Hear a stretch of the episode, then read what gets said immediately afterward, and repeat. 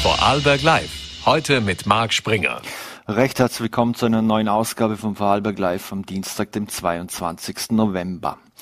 Heute unter anderem bei Vorarlberg Live zu Gast Landesrat Christian Gantner, mit dem wir über die aktuelle Flüchtlingssituation sprechen wollen und zudem über die Situation in Schwarzach, äh, wo anscheinend eine Flüchtlingshalle geplant ist. Zudem werden wir später Eileen Kempel begrüßen. Die junge Feldkircherin hat ihr Debüt im ÖFB-Nationalteam gegen die Slowakei unlängst äh, gefeiert und wie das war, darüber wollen wir später mit ihr sprechen. Doch jetzt kommen wir zu unserem ersten Gast. Sie ist Bestsellerautorin, sie schreibt die Bestseller reihenweise sozusagen am Laufband. Christmas Kisses, Kiss, Kisses Me Now, Kiss, Kiss Me Once oder Night of Crowns. Und ich freue mich sehr, dass ich jetzt Stella Tuck hier bei uns begrüßen darf. Vielen Dank für den Besuch. Dankeschön, dass ich da sein darf. Ich freue mich sehr. Frau Dack, Sie schreiben nicht nur Bestseller, sondern Sie leben mittlerweile ja auch in Vorarlberg. Was hat Sie denn in unser wunderschönes Ländle verschlagen? Mm, mein Ehemann. die Familie, familiäre Situation im Allgemeinen. Ähm, ich habe jetzt äh, ja, lange Jahre in München gewohnt und äh, mit Corona war uns dann irgendwann klar, mit zwei kleinen Kindern kann das nicht länger gehen und wir haben uns dann ein schönes Fleckchen gesucht. Mein Mann ist eben Vorarlberger und der kannte Feldkirch und meinte, ist ein schönes Fleckchen und dann haben wir dort auch unser Haus gefunden und sind jetzt hingezogen und ich freue mich sehr darüber. Bin wirklich sehr gerne hier. Ja, ja, wie haben Sie sich denn schon hier eingelebt und so was mitbekommen von Land und Leuten? In dem Fall, wenn Sie Ihr Mann vor Arlberg ist, dann werden Sie ja schon öfters hier im schönen Ländle gewesen sein, vermutlich. Also ich habe meinen Mann kennengelernt, da war ich 18, jetzt bin ich 27. Ich war schon sehr oft in Vorarlberg. Ich wusste, worauf ich mich einlasse, als ich hergekommen bin. Und ähm, im Allgemeinen finde ich Vorarlberg wirklich, wirklich schön man kann hier wohnen, die Wohnqualität, ich glaube, das steht außer Frage. Wir wissen, alles ist wirklich schön hier. Äh, viel gesehen ist jetzt die Frage, ich glaube, als Autorin kommt man eher jetzt nicht so viel unter Leute, weil du hauptsächlich natürlich drinnen sitzt und deine Bücher schreibst. Vor allem, wenn du, wie ich jetzt im Großverlag arbeitest, hast du zwei bis drei Bücher im Jahr, die zum Abgeben sind. Ähm, sagen wir mal so, die, die, die Fläche an Menschen, die ich kennengelernt habe, sind noch eher gering. Das liegt aber jetzt mehr an meiner Abgabesituation. Aber mhm. ich freue mich darauf, Menschen kennenzulernen, die nicht mehr in meinem Kopf existieren. Mhm. Jetzt, Sie sind Romance-Schriftstellerin und, und, und schreiben Fantasy-Bücher auch. Lassen Sie uns mal auf das Fantasy-Genre etwas kommen. Was gefällt Ihnen oder was hat Sie so fasziniert am Fantasy-Genre? Äh, tatsächlich bin ich eigentlich Fantasy-Autorin, die aber bekannt geworden ist durch Romance-Bücher. Mhm. Äh, ich habe gestartet meine Karriere als Fantasy-Autorin. Ähm, und es war, ich bin so der richtig klassische Fall von verträumter Mensch, der schlechte Noten hatte, weil er unter der Bank gelesen hat. Lesen mhm. war viele Jahre ein sehr zentrales Thema in meiner Jugend eigentlich. Alle, alle lachen immer, ich habe meine Jugend verschlafen bzw. verlesen. Stimmt jetzt vielleicht ein bisschen. Ähm, und da war für mich eigentlich klar, ich möchte Fantasy-Bücher schreiben. Schon allein der Fantastik, das Wesen der Fantastik in meinem Kopf war immer sehr zentral. Und da war es irgendwie klar, dass ich äh, eigentlich Fantasy-Bücher schreiben möchte. Habe eben meine ersten drei Bücher auch als Fantasy rausgebracht. Bis dann, ich glaube, ich war 21, 20, kam mein, meine Agentur und meinte, ob ich denn versuchen möchte, ein Romance-Buch zu schreiben. Und das war für mich relativ schnell klar, dass äh, ich erstmal versuchen möchte, aber das wird mhm. nicht mein zentrales Thema. Mhm. Äh, dieses Buch ist dann erschienen bei Ravensburger und niemand hätte es gedacht, es wurde schlagartig ein Bestseller. Das Buch hat sich innerhalb von kürzester Zeit so oft verkauft, dass ich statt Fantasy-Autorin auf einmal Romance-Autorin geworden bin. Mhm. Und ich habe eigentlich nicht gedacht, dass ich bei dem Genre bleiben möchte, aber ich habe gesehen, wie viele Leute, vor allem junge Erwachsene, ich damit erreiche und habe dann beschlossen, ich werde beides machen. Und darum wird auch in regelmäßigen Abständen immer beides erscheinen, sowohl Fantasy als auch Romance. Mhm. Wenn wir beim Fantasy noch ein bisschen bleiben, die Klassiker, Herr der Ringe zum Beispiel, oder es gibt auch die, die klingenden Romane äh, aus dem, man kennt Game of Thrones natürlich, Harry Potter. Ähm, warum haben die Menschen aus ihrer Sicht so, groß, so einen großen Durst nach immer mehr Fantasy, Romanbüchern? Äh, warum ist die Sehnsucht so groß nach diesem Stoff? Ich glaube, das ist so diese angeborene Suche nach dem Meer, den wir alle in uns tragen. Es ist dieses, diese Suche nach dem Fantastischen in unserem Alltag. Man könnte auch sagen, vielleicht eine Flucht aus dem Alltag. Ich glaube aber, dass Fantasy uns mehr Möglichkeiten lässt, mehr wir zu sein, was das Sinn macht. Ne? Die Romans-Bücher fühlen wir uns in unserem Sein jetzt bestätigt, aber Fantasy-Bücher geben uns das Gefühl, mehr sein zu können, als wir aktuell sind oder mehr erreichen zu können. Das ist dieses auch klassische Gut gegen Böse. Wir alle sehen uns sehr gern als die Guten in dieser Geschichte und wollen Gutes in dieser Welt erreichen. Und da fühlen wir uns auf eine andere Art angezogen als zum Beispiel bei Romance-Bücher. Mhm. Was war denn so Ihr First Contact mit dem äh, Fantasy-Genre? Was für Bücher waren das? Oh Gott, ich lese so lange, das ist jetzt wirklich schwer zu sagen. Also äh, es sind jetzt nicht die Klassiker wie äh, Harry Potter, das kam tatsächlich äh, später. Ich, ähm, ich habe eine sehr belesene Familie. Äh, wir hatten immer schon mehr Bücher als sonst was zu Hause. Äh, ich wurde mit Büchern aufgezogen. Es gibt Fotos, da war ich auf den Knien von meinem Papa, der gelesen hat. Ich kann nicht sagen, was da der initiale Sprung war, aber es war einfach immer präsent und vor allem auch fantastische Bücher waren bei uns sehr präsent. Mhm. Thriller, historische Romane, Dramen etc. oder Krimis, die sind ja schon lange in der Literatur feste Größen und, und, und tief verankert. Aber jetzt ist eben in diesen vergangenen Jahren dieses junge Genre noch dazu gekommen, dieses Romance oder zum Teil auch äh, Young Adult. Äh, was kann man darunter verstehen, äh, wenn Sie das erklären müssen, dieses Genre? Also es gibt unter den Büchern ja verschiedene Unterkategorien, in die man das einteilt. Das wäre zum einen Bücher für junge Erwachsene, das nennt man Young Adult, also junge Erwachsene. Hier sind die Themen meistens so, dass es um die, es dreht sich um die Highschool oder eben um die, um, ums Gymnasiumsalter. Es geht um erste Gefühle, es geht ums Küssen, vielleicht schon ein bisschen Drama. Wenn wir jetzt aber den Sprung schon nehmen zu New Adult, da sind die Themen Erwachsener. Die Protagonisten sind meistens zwischen schon 22, 25. Da geht es jetzt nicht mehr ums unschuldige Küssen, das muss ich wahrscheinlich nicht näher. Mhm. Ne, also wir machen spicy Szenen. Es geht um schon ein bisschen mehr ne, als nur im Inneren, der innere Twist, sondern auch von was außen einfließt für mehr Überzeugungen. Da gibt es natürlich auch verschiedene Richtungen. Macht man jetzt äh, romantische Komödien, äh, macht man auch Bücher, die äh, sehr traurig sind, gibt es auch wieder verschiedene Sparten. Genauso gibt es das auch bei Fantasy. Es gibt High Fantasy, Urban Fantasy und Romantasy. Also romantisch angehaucht für junge Erwachsene, romantisch angehaucht für große Erwachsene. Mhm. Dann gibt es noch die High Fantasy, sind die Klassiker wie Herr der Ringe. Es spielt in einer anderen Welt. Und dann hätten mhm. wir noch das andere, das ist äh, Beispiel Twilight, äh, mhm. unsere Welt, aber mit fantastischen Elementen. Und ich schreibe vor allem eben dieses Element, unsere Welt mit einem fantastischen Twist darin. Mhm. Jetzt äh, nach Kiss Me Once, dann kam Kiss Me Twice genau. und dann kam Kiss Me Now. Kiss Me Now. Äh, jetzt spielt das ja in Florida. Sie, Sie waren ja selbst für Auslandssemester in, in, in Florida. War das die Inspiration dann für dieses Buch und vielleicht sogar das ein oder andere autobiografische? Also Kiss Me Once spielt in äh, Florida noch. Teil 2 spielt in Kanada und Teil 3 spielt in England. Ähm, aber tatsächlich war für mich ähm, die Motivation natürlich, weil ich da war. Jetzt kam vom Verlag aus, sie möchten ein amerikanisches Setting, das wird gebeten oder vorgegeben. Und dann dachte ich mir, ich war in Florida, ich kenne mich aus, ich kann es so etwas näher erzählen, so dass man wirklich das Gefühl hat, es spielt in Amerika. Weil manchmal, wenn man Bücher liest, dann merkt man, das ist sehr europäisch. Das tut so, als wäre es in Amerika, aber man merkt, es ist nicht amerikanisch, weil die Leute essen drüben ein bisschen was anderes, sie reden ein bisschen anders und da fand ich das, konnte ich das gut einbringen mhm. und äh, hat mich, hat mir, hat mir sehr gefallen, meine Erfahrungen selber in dem Buch mit einzubinden. Das mhm. war wirklich, hat viel Spaß gemacht. Wie lange schreiben Sie denn an, an so einem Buch? Wie lange geht es von der Idee, äh, bis Sie das erste Manuskript mal dem Lektor geben?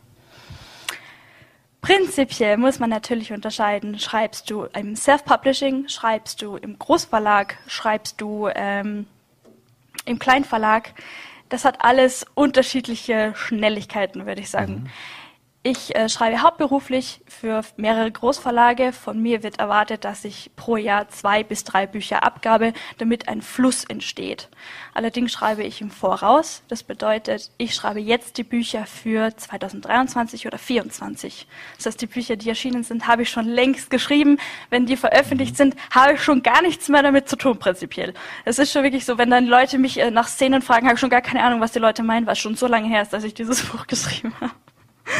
Ähm, ja, ich, mein, ich kommt darauf an, wie persönlich schnell du schreiben kannst. Mhm. Aber bei mir sind es äh, nie unter zwei Bücher pro Jahr, aber eher drei. Mhm. Haben Sie eine Muse oder sprudeln die Ideen und die, oder die Inspiration in Ihnen ist, äh, sprudelt das immer wieder? Gibt es nie eine Schreibblockade oder ähnliches? Oder wie gehen Sie um, wenn Sie eine Schreibblockade hätten? Dieses, dieses Schreibblockaden-Ding, ich möchte nicht negieren, dass es das gibt, aber ich glaube, das ist so ein bisschen ein Stereotyp, den man sich unter dem klassischen Autor vorstellt, der in seinen Mit-50ern ist, in seinem Lehnstuhl sitzt und fünf Jahre über ein Manuskript nachdenkt und dabei fünf Schreibblockaden hat, weil er sich äh, philosophisch nicht ausgefüllt fühlt ich arbeite in einem Verlag und ein Verlag ist ein Wirtschaftsunternehmen. Es geht oft unter. Ich muss liefern. Das heißt, ich kann zwar mhm. meine, meine Probleme haben, das ändert aber nichts daran, dass ich einen Abgabetermin habe, der eingehalten werden muss. Natürlich kann der ein bisschen verschoben werden, aber ich habe nicht Zeit, fünf Jahre über meine Probleme zu sinnieren.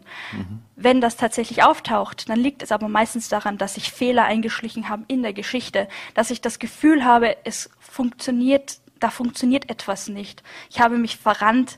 Und dann hilft es oft, sich einfach hinzusetzen, etwas komplett anderes zu machen. Vielleicht Fernsehen schauen, spazieren gehen, egal was.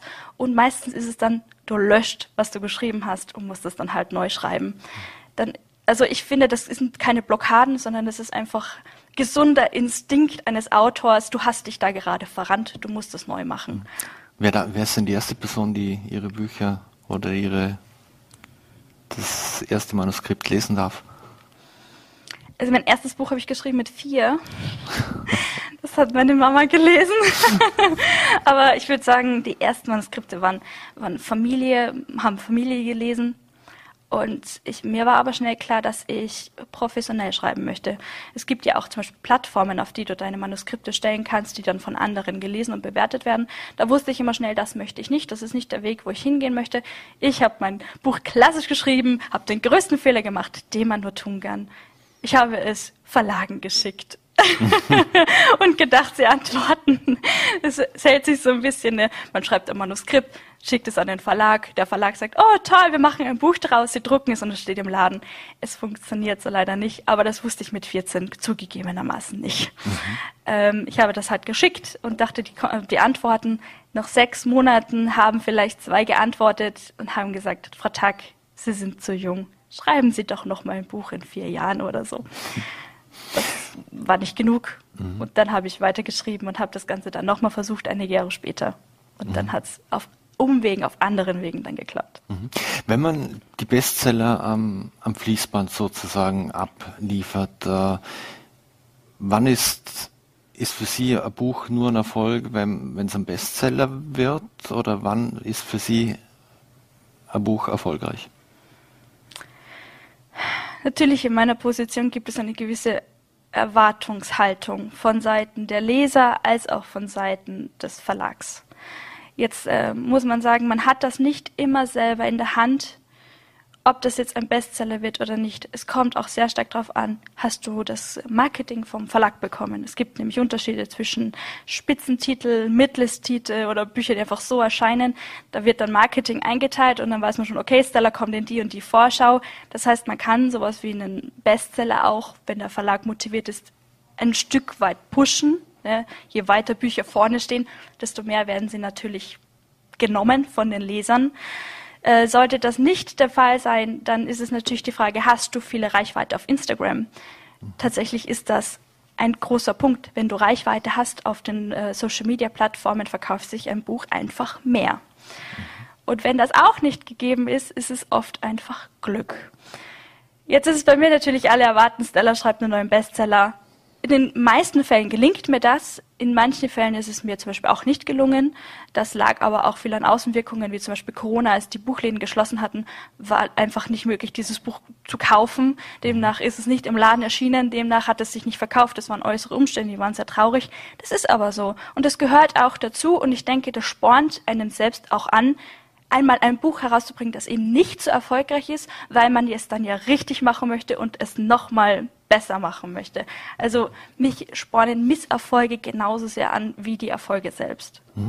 Welche Rolle spielt, weil Sie Social Media ansprechen, Social Media, es gibt unter den Hashtags BookTok oder Bookstagram, also teilen ja viele Buchliebhaberinnen äh, ihre favorisierten Romane und auch in diesem Genre äh, speziell. Also welche Rolle spielt es für Sie selber? Wie gehen Sie selber mit Social Media um? Also wie ich angefangen habe zu schreiben, ich hatte keine Ahnung wirklich überhaupt keine. Ich hatte keine Follower, ich hatte keine Plattform. Ich bin der klassische Fall von hatte keine Ahnung und hat sich langsam hochgearbeitet und ich hatte halt viel Glück. Ähm, aber ich würde sagen, inzwischen ist das sehr, sehr essentiell. Vielleicht ist es noch so, dass von vielleicht etwas der älteren Generation, die jetzt äh, Thriller oder so schreiben, ist das vielleicht noch nicht so vonnöten, weil die anders noch platziert werden ich würde sagen, wenn du in einem jungen Genre schreibst, wie ich jetzt, und junge Leser erreichen musst, musst du über diese Plattformen gehen. Da fährt die Eisenbahn drüber. Das geht schon gar nicht mehr ohne. Und man merkt auch die Autoren, die das nicht generieren können, die merken das einfach. Das sind schlechtere Verkaufszahlen, die werden nicht so wahrgenommen. Alles, was ich mache, sei es äh, Lesereisen, äh, sei es diese Termine wie jetzt, die werden alle über Social Media angekündigt und das klickt einfach hoch ab einer gewissen Followerzahl. Mhm. Wenn man sich äh, zum Beispiel auf äh, einer großen amerikanischen Plattform ansieht, die auch äh, Bücher ver verkauft, ähm, da sind sie top bewertet. Ähm, wie gehen Sie aber auch mit negativer Kritik um? Man, man muss wirklich suchen, äh, wenn, wenn, man eine finden will von Menschen, denen ihre Bücher jetzt zum Beispiel nicht gefallen hat. Aber ebenso wie auf Social Media bekommt man sie auch direkt meistens mhm. zurück. Ähm, wie gehen Sie mit äh, negativer Kritik um? Negativer Kritik ist etwas, das einen als junge Autorin wohl am härtesten trifft weil man naiv wie man ist, nicht damit rechnet. Und es wird sehr schlimm, je mehr Reichweite man hat. Alleine Kiss Me Once hat sich ungefähr 200 bis 250.000 Mal verkauft. Man kann sich denken, wie viele Meinungen ich zu diesem Buch im Laufe der Jahre bekommen habe. Und am Anfang hat mich das schockiert, weil was man alles an einem Buch nicht mögen kann, haben andere total gemocht. Aber ich habe diese Kritik natürlich durch Social Media unmittelbar mitbekommen. Es ist halt auch, die Leute schreiben dir, die Leute fühlen dich, wollen dich. Du bekommst das viel anders damit wie noch vor vielleicht 20 Jahren, wo das noch nicht so war. Und es war heftig. Und das ist für jeden Autor ein heftiges Erwachen. Das ist nicht schön. Das geht einen tief. Und irgendwann kommt der Punkt, an dem man weiß, dass das ist da, das hat totale Berechtigung, dass Menschen dein Buch nicht mögen, aber man selbst muss lernen, wie man damit umgeht. Was nehme ich jetzt wirklich als Kritik an? Was ist jetzt wirklich Kritik, mit der ich etwas anfangen kann? Oder was ist einfach, ich mag das Buch nicht? Mhm. Das muss man lernen und es ist ein harter Prozess für einen Autor. Und ich selbst habe immer so zwei Wochen, gerade am Anfang des Erscheinens, wo ich noch sehr intensiv gucke, was sagen die Menschen, weil es meistens die, die, die schnelle Kritik ist immer genau die Kritik, die ich dann brauche, weil dann fallen Fehler auf. Wo sie sagen, oh, das Buch ist fehlerhaft aus den und den Gründen oder da sind Rechtschreibfehler drinnen. Sowas hilft mir am meisten noch weiter, als zum Beispiel jetzt inhaltlich, ich mochte die Protagonistin nicht, weil sie in Kapitel 15 naiv gehandelt hat. Das hilft mhm. mir leider nicht. Das kann ich nicht verarbeiten. Das, das bringt mir in der Hinsicht. Aber Sie lesen sie, wie ich gerade bemerkt habe. Immer in den ersten zwei Wochen lese ich das. Ich nehme das auch ernst. Ich schaue, was sich machen lässt, kommuniziere damit den Verlag. Und nach diesen zwei Wochen, wenn sich entschieden hat, ist es ein Bestseller oder nicht, höre ich damit auf. Auch mhm. aus seelischer Gesundheit. Weil wenn ich jede Kritik lesen würde, mhm. würde das auf Dauer nicht gut tun. Und ich kenne auch niemanden Autor, der auf diesem Level, würde ich mal sagen, das auch noch tut, weil das nicht, das ist, das kann man gar nicht halten innerlich. Mhm. Also man muss ein bisschen auch, aber im Punkt seine eigene Sache machen und sagen, okay, das ist da, das ist in Ordnung und ich mache trotzdem mein Ding. Mhm. Jetzt, Sie haben ja auch einen Livestream zum Cover-Release von The Blackbird Academy, mhm. äh, Töte die Dunkelheit gemacht. Ähm, da interagieren Sie auch mit den Zuseherinnen. Was für Fragen kommen denn da? Äh, Livestreams haben in den letzten Jahren sehr zugenommen, auch die Nachfrage danach. Ich mache das immer ganz gern eben so zu Schnittpunkten wie äh, ein neues Cover erscheint oder eben das Buch selbst ist erschienen. Es ist einfach eine schöne Möglichkeit, direkt in Kontakt mit den Lesern zu treten und sofort auch wieder Feedback zu bekommen. Eben, fanden Sie das jetzt gut, fanden Sie das nicht gut?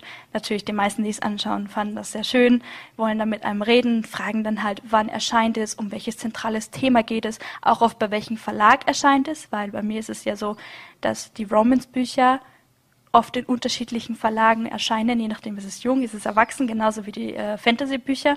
Ähm, Blackbird Academy erscheint zum Beispiel bei Random House Penhaligon. Das ist schon für Erwachsene und nicht mehr für mhm. Jugendliche. Und diese, das sind so die ganz klassischen Fragen, was sie dann halt wollen. Und es geht einfach, glaube ich, um Interaktion mit dem Autor, weil die das schön finden, einen Autor wirklich aus der Nähe kennenzulernen. Das ist schon mehr du performst dich selber schon mehr und bist nicht diese Figur im Hintergrund, die sich hinter den Buchseiten versteckt. Mhm. Das muss man halt auch tun können und wollen. Und ich bin Gott sei Dank jung genug und fühle mich frisch genug, das noch machen zu wollen. Mhm. Ich, ich, ich, ich genieße das auch. So, jetzt gibt's Kiss Me Once, es gibt Kiss Me Twice, äh, es gibt Kiss Me Now. Dann gibt's Night of Crones. Und bei Night of Crones gibt's zwei Bücher. Äh, wird da auch ein drittes Buch kommen? Wie geht's in dieser Serie weiter? Wird das auch eine Trilogie? Das ist wahrscheinlich eine der meistgefragtesten Fragen überhaupt. Es war äh, zum Verständnis, Fantasy ist sehr viel schwieriger auf die Spiegel-Bestsellerliste zu kriegen, weil das nicht so viele lesen wie Romans. Also du hast viele Romans-Leser, aber nicht so viele Fantasy-Leser. Das heißt, du musst sehr viel verkaufen, um mit deinen Fantasy-Büchern überhaupt draufzukommen. Und Night of Crowns hat das geschafft unfassbarerweise. Ich meine, es ist ja auch wieder Fantasy für junge Erwachsene. Und leider wurde dieses, als wir das eingekauft, also als das eingekauft wurde, dieser, dieser Roman, war nur zwei Teile angedacht. Und als wir dann gemerkt haben, der, die Nachfrage nach einem dritten Teil ist sehr hoch, war ich aber mit meinen Verträgen schon so weit fortgeschritten mit anderen, mit anderen Büchern, dass ich dieses Buch, den dritten Teil, könnte ich höchstens 2025 beginnen. Und das ist einfach zu spät. Mhm. Und dann war klar, wir beenden das jetzt mit den zwei Teilen. Das heißt aber nicht, dass zu diesen Serien nicht andere Dinge noch kommen könnten. Jetzt nicht unbedingt Buch, aber man weiß ja nicht, da passieren ja im Hintergrund immer wieder Dinge. Mhm. Also nur weil Romane abgeschlossen sind, heißt das nicht, dass da nicht noch was kommen kann auf einer anderen Ebene. Mhm. Haben Sie dann äh, Fortsetzung schon irgendwie im Kopf, beziehungsweise wenn Sie erst auf 2025 hinausdenken würden, ähm, machen Sie sich dann Notizen, wenn Ihnen in irgendetwas zum Beispiel zu diesen Büchern oder dieser Serie einfällt, das gut passen würde, damit Sie es ja nicht vergessen? Prinzipiell muss man sagen, ich ich lege Exposés an, also eine Zusammenfassung der gesamten Story. Das verlangt der Verlag. Das heißt, ich weiß schon, was passiert. Natürlich lasse ich mir nur wieder da mal kleine Dinge offen, wo ich sagen kann, gut, äh, das lasse ich mir jetzt offen, einfach dem Überraschungseffekt, weil wenn ich überrascht bin, ist es der Leser auch. Aber eigentlich sind die Sachen festgelegt. Und das heißt, ich weiß ziemlich genau, was passiert. Auch für, für, wenn jetzt noch ein dritter Teil wirklich nochmal verlangt werden würde, wüsste ich was passiert natürlich.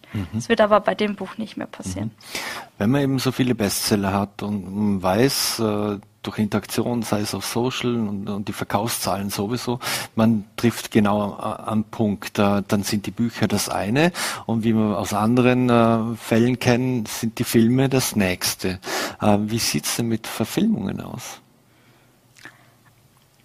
Das ist eine ganz schwierige Frage es gibt ja einen Unterschied zwischen Filmoption und verkauftem Filmrecht. Es wurden Filmoptionen gekauft. Ich kann jetzt nicht sagen, von welchem Buch oder welchen Büchern. Das Interesse ist da. Das heißt aber nur, dass diese Filmfirma Interesse hat und einmal ein Konzept entwirft und es dann anbietet den großen Streaming-Anbietern wie Netflix oder Amazon. Und dann muss man gucken, ist das Budget da, ist das Interesse da, kann das überhaupt möglich sein, weil solche Bücher kosten ja zum Verfilmen oft Millionen und wir reden hier nicht von zwei oder drei, sondern höher. Ist das Budget da? Sind die Leser da? Wollen sie das anschauen? Und das dauert. Und ich sage jetzt nicht, das dauert ein Jahr, sondern das kann von fünf bis zehn Jahren dauern, weil die Mühlen für Film unfassbar langsam arbeiten. Ich habe in den letzten zwei Jahren relativ viel mit Filmmenschen zu tun gehabt, habe da immer wieder auch mal mitgearbeitet. Aber ob das was wird, das wissen wir alle nicht. Mhm. Bei George R. R. Martin und Game of Thrones war es so, dass der sogar als Produzent dann irgendwie dabei war. Wäre es Ihnen auch wichtig, dass Sie dann Teil eines Filmprojekts, Serienprojekts wären? In welcher Rolle auch immer? Äh, in jedem Gespräch rund um Film lasse ich hineinschreiben, dass ich äh, mitschreiben möchte. Das heißt, wenn dieses Buch überarbeitet wird, kann es, es kann ein Buch nie eins zu eins so verfilmt werden, wie es da steht. Das ist nicht möglich. Ähm, aber ich möchte verhindern, dass eine K Totalkatastrophe passiert, dass man, keine Ahnung, irgendwas, ganz andere Handlungsstränge aus dem Ding zieht. Wenn das schon notwendig ist, möchte ich mit einbezogen werden und sagen können, dieser Handlungsstrang wäre offen, das ist möglich und ich weiß, dass die Leser oder die Zuschauer das auch als natürlich empfinden würden. Mhm. Und darum lasse ich reinschreiben, dass ich äh, mitschreiben darf, mit, mitreden darf, aber mhm. den Rest den Rest, den überlasse ich also den nicht, nicht wie bei George R. R. Martin. Ich, ich denke nicht. Würde ich es ablehnen? Wahrscheinlich nicht. Aber ich sag mal, das ist jetzt noch so unwahrscheinlich oder so in weiter Ferne.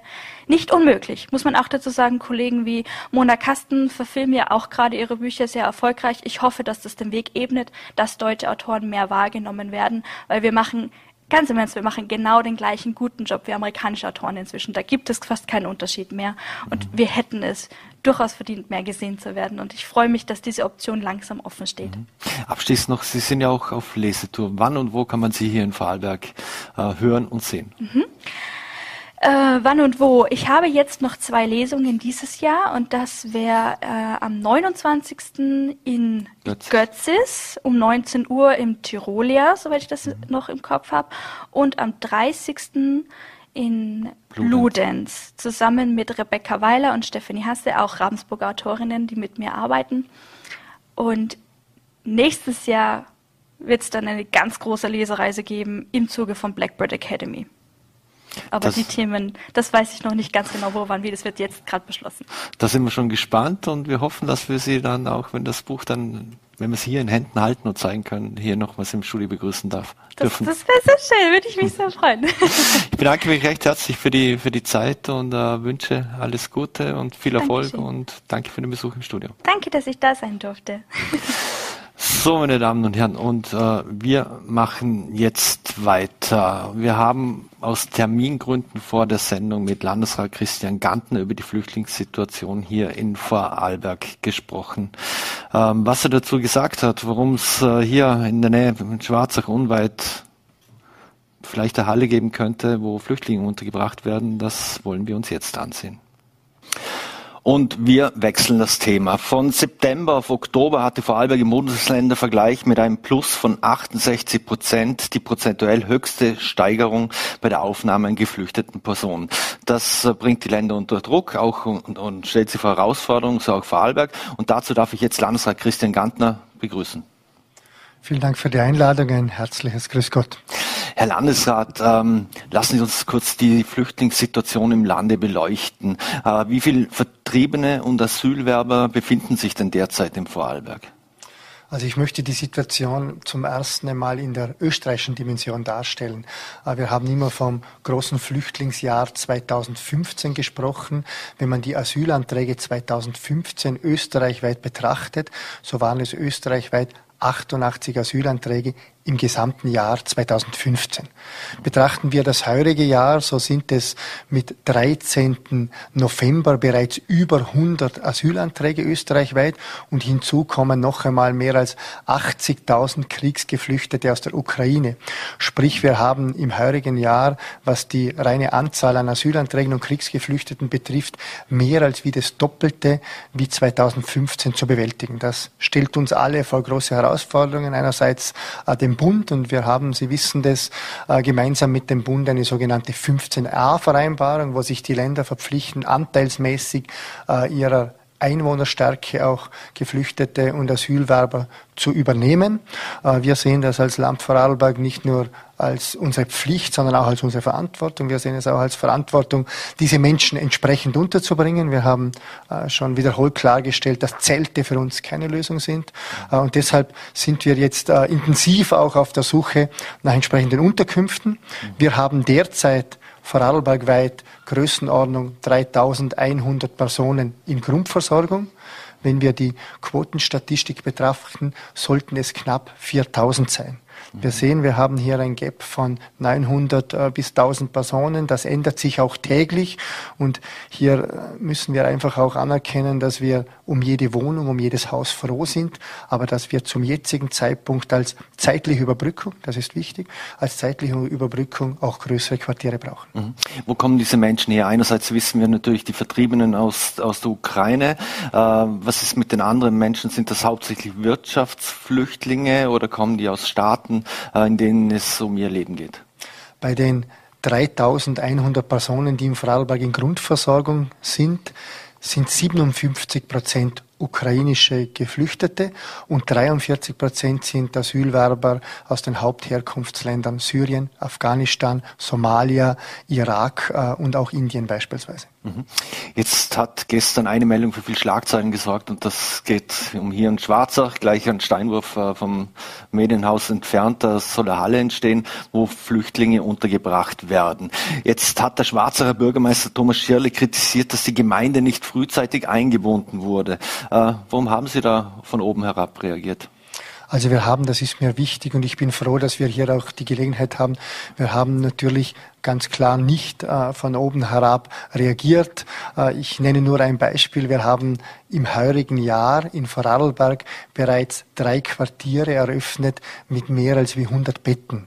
Und es war uns in diesen allen genannten Fällen immer wichtig, äh, die Gemeinde frühzeitig zu informieren. Ich habe äh, bei uns im Haus äh, die Vorgabe gemacht, wenn wir in konkrete Gespräche über ein Objekt treten, dann möchte ich das zuerst wissen und mein erster Anruf ist beim jeweiligen Bürgermeister, weil es mir wichtig ist, der Bürgermeister soll das nicht von jemand anderswo erfahren, er soll es nicht aus den Medien, er soll es nicht von einem Besitzer beispielsweise erfahren. Und das hat in den vergangenen Fällen immer sehr gut funktioniert.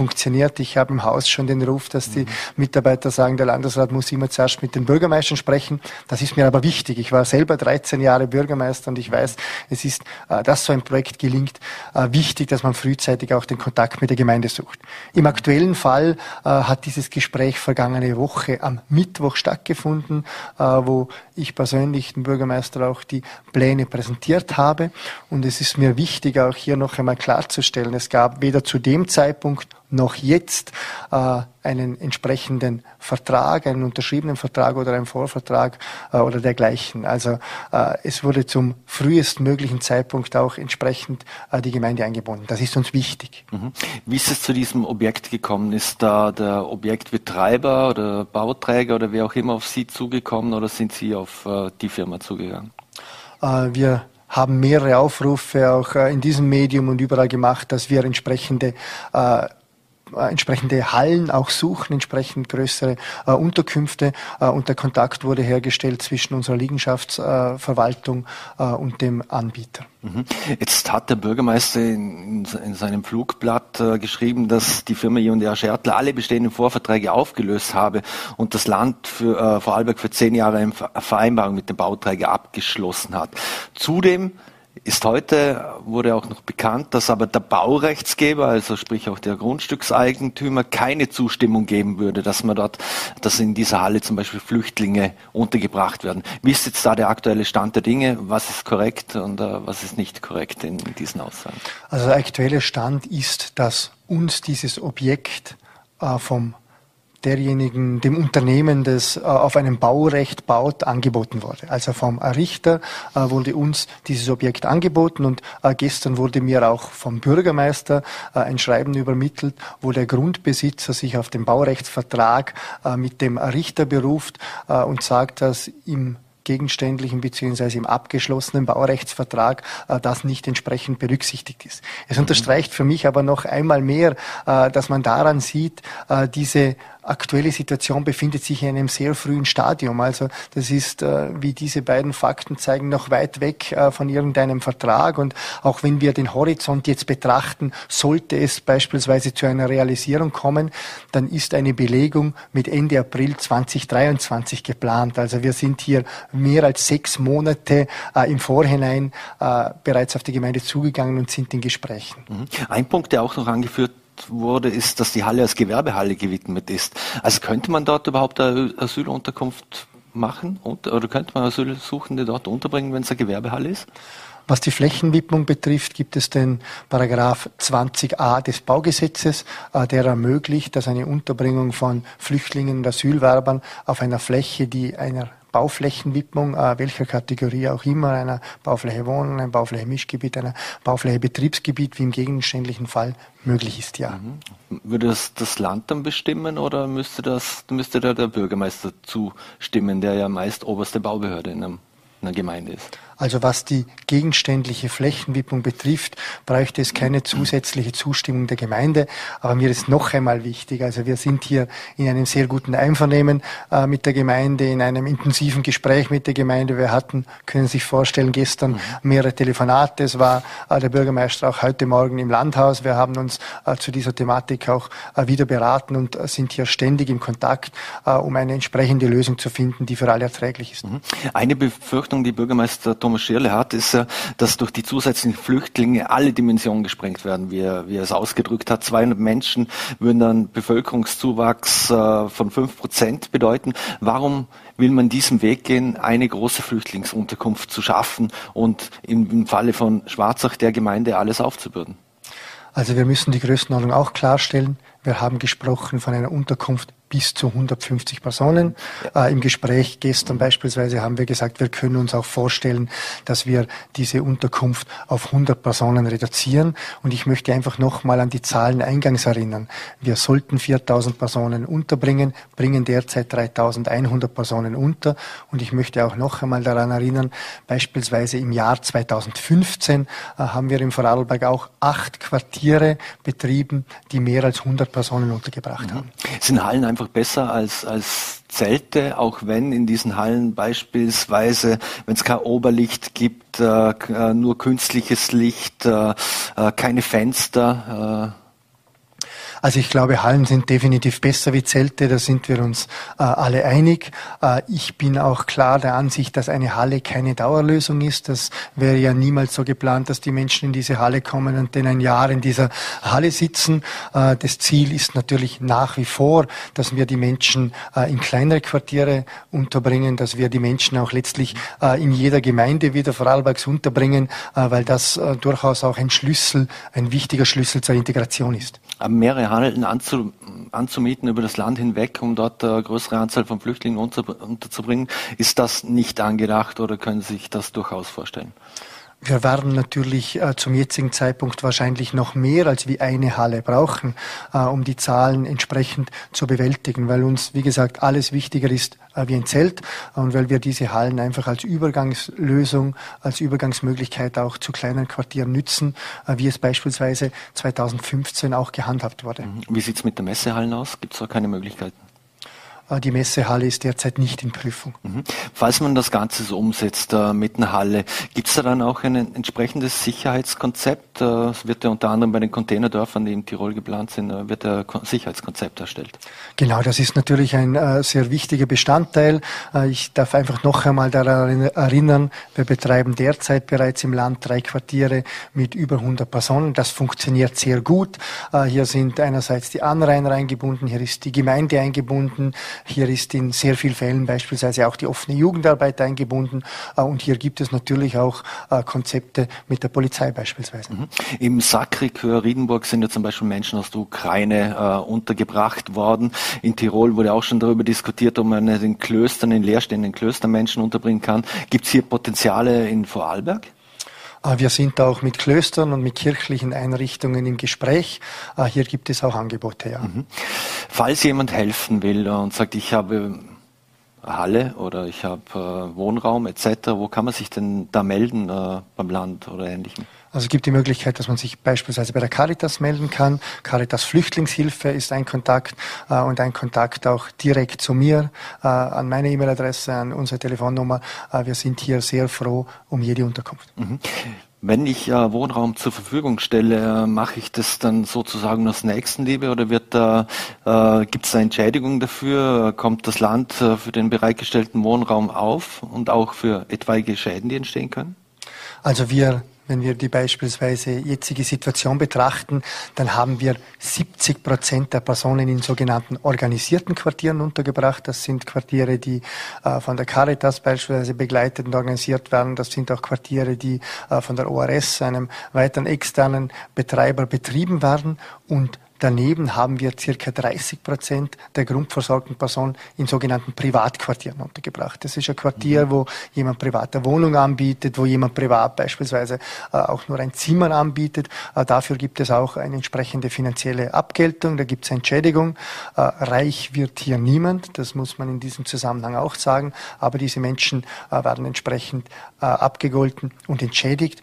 Was wir aber schon auch erkennen, während wir beispielsweise bei den Ukraine-Geflüchteten in der Anfangsphase 60 Prozent in Privatquartieren und nur 40 Prozent in organisierten Quartieren hatten, sehen wir, dass diese Tendenz sich jetzt mittlerweile äh, natürlich stark umdreht. Wir mhm. hatten hier ein große Hilfs, äh, ein großes Gefühl, dass die Menschen helfen wollten, äh, aber da war immer noch irgendwo im Kopf, ja, der Krieg geht ein paar Monate beispielsweise in der Ukraine und jetzt zeigt sich immer mehr, äh, das Ganze geht länger und deshalb entwickelt sich das auch immer wieder stärker vom privaten Quartier ins organisierte Quartier. Mhm. Erhalten Sie Signale aus den Gemeinden, dass die Gemeinden bereit sind, äh, noch weitere äh, Vertriebene oder auch Asylwerber aufzunehmen?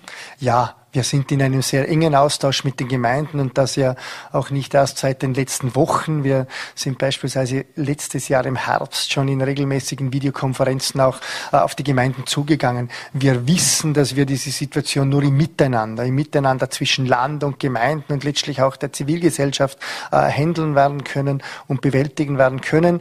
Äh, die Gemeinden sind für uns wichtige Partner. Wir haben Gemeinden, die uns gerade in den vergangenen Monaten schon sehr stark geholfen haben was in kleinen Gemeinden Quartiere betrifft, was aber auch in großen Städten, ich erwähne beispielsweise äh, nur Dornbirn, Feldkirch, auch Hohenems, wo in absoluten Zahlen äh, auch bereits äh, ganz viel leistet.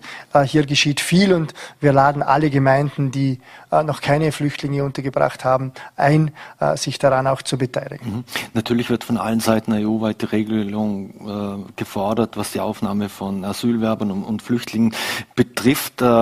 Wie viel Hoffnung haben Sie, dass da irgendwann einmal eine Entscheidung kommt und dass die auch gleichermaßen von allen äh, umgesetzt wird? Macht es gar keinen Sinn, auf äh, so etwas zu warten, sondern lieber selbst die Ärmel hochzukrempeln und anzupacken? Doch, das ist für uns wichtig. Also wir sagen, wir haben eine 15a-Vereinbarung, die sagt einerseits, dass die Gemeinden äh, und die Länder dazu verpflichtet sind, hier für die Unterbringung zu sorgen. Ich habe bereits ausgeführt, dazu stehen wir auch, aber eine Vereinbarung hat immer zwei Seiten. Und wir äh, fordern auch von der anderen Seite ein, ihre Hausaufgaben zu machen. Dazu zählt für uns beispielsweise ein konsequenter EU-Außengrenzschutz. Hier zählt für uns ein starkes und äh, resegerantes Vorgehen gegen Schlepperei, gegen illegale Migration. Hier zählt für uns auch, dass wir in Europa es wieder schaffen, einheitliche Grenz- und Visabestimmungen zu haben. Es kann nicht sein, dass Inder beispielsweise visafrei nach Serbien einreisen und dann mit dem Schlepper zu uns kommen. Wir fordern auch, dass es eine gerechte Aufteilung innerhalb der EU gibt. Wenn wir die Klientel der Asylwerber beispielsweise betrachten, dann ist Österreich nach Zypern das zweit stärkst betroffene Land, was die Asylanträge pro Kopf betrifft. Und uns ist es auch wichtig letztlich, dass wir weiter bei schnellen Asylverfahren bleiben äh, und wirkungsvolle Rückführungsabkommen haben. Es kann auch nicht sein, wenn jemand einen negativen Asylantrag hat, äh, dass das Herkunftsland die Person dann nicht aufnimmt. Also es braucht diese Ebene auch ganz stark, äh, weil wir nicht nur unten Plätze schaffen können, Anführungszeichen, sondern wir müssen auch eine große Lösung finden für das Ganze. Mhm. Die EU-Außengrenzen stärker zu kontrollieren, zu schützen, ist das eine. Die österreichischen Grenzen stärker zu kontrollieren, äh, das andere. Würden Sie für stärkere Kontrollen an den österreichischen Grenzen plädieren? Also ich glaube, die Antwort kann und muss hier eine europäische sein. Wir müssen hier als Europa zusammenstehen, wir müssen alle unsere Verantwortung wahrnehmen und es geht hier schon in erster Linie um einen konsequenten EU-Außengrenzschutz, weil äh, die Situation, dass wir unsere Grenzen kontrollieren und dass die Menschen dann, äh, wenn sie aufgegriffen werden, in Österreich äh, einen Asylantrag stellen, hat uns in diese Situation gebracht, weil es nicht alle in dieser Konsequenz machen wie wir. Mhm. Eine letzte Frage noch, wie sehen Sie die von der EU-Kommission vorgeschlagene Erweiterung des Schengen-Raumes um Bulgarien, Rumänien und Kroatien? Äh, da steht ja sogar ein mögliches Beitrittsveto von, von Österreich im Raum, zumindest wenn es nach Innenminister äh, Kahner geht. Äh, wäre das aktuell das richtige Signal oder vor allem auch, wenn man weiß, dass viele Geflüchtete über die visafreie Zone in Serbien kommen? Das muss im Detail geprüft werden, aber wir brauchen natürlich gerade diese Länder in diesem Korridor sehr stark, äh, um diese Situation auch entsprechend nachhaltig und konsequent bewältigen zu können. Mhm. Wäre da das, die Androhung eines Vetos das entsprechende Druckmittel? Äh, ich denke, ich finde Lösungen, die im Einvernehmen gefunden werden, äh, immer die besseren Lösungen und die nachhaltigen Lösungen. Mir geht es einfach darum, wir haben eine Verantwortung, wir haben alle eine Verantwortung. Das soll eine gemeinsame Verantwortung sein, aber auch Verantwortung muss Grenzen kennen im wahrsten Sinne des Wortes. Landesrat Christian Gantner, vielen Dank für das Gespräch und den Besuch im Studio. Vielen herzlichen Dank für die Einladung. Und das Gespräch haben wir aus Termingründen vor der Sendung aufgezeichnet. Das war es auch schon wieder mit Fallberg Live. Wir bedanken uns fürs Dabeisein. Wir würden uns freuen, wenn Sie morgen wieder einschalten. Ländle TV, VNRT oder Volle T wünschen Ihnen einen schönen Abend.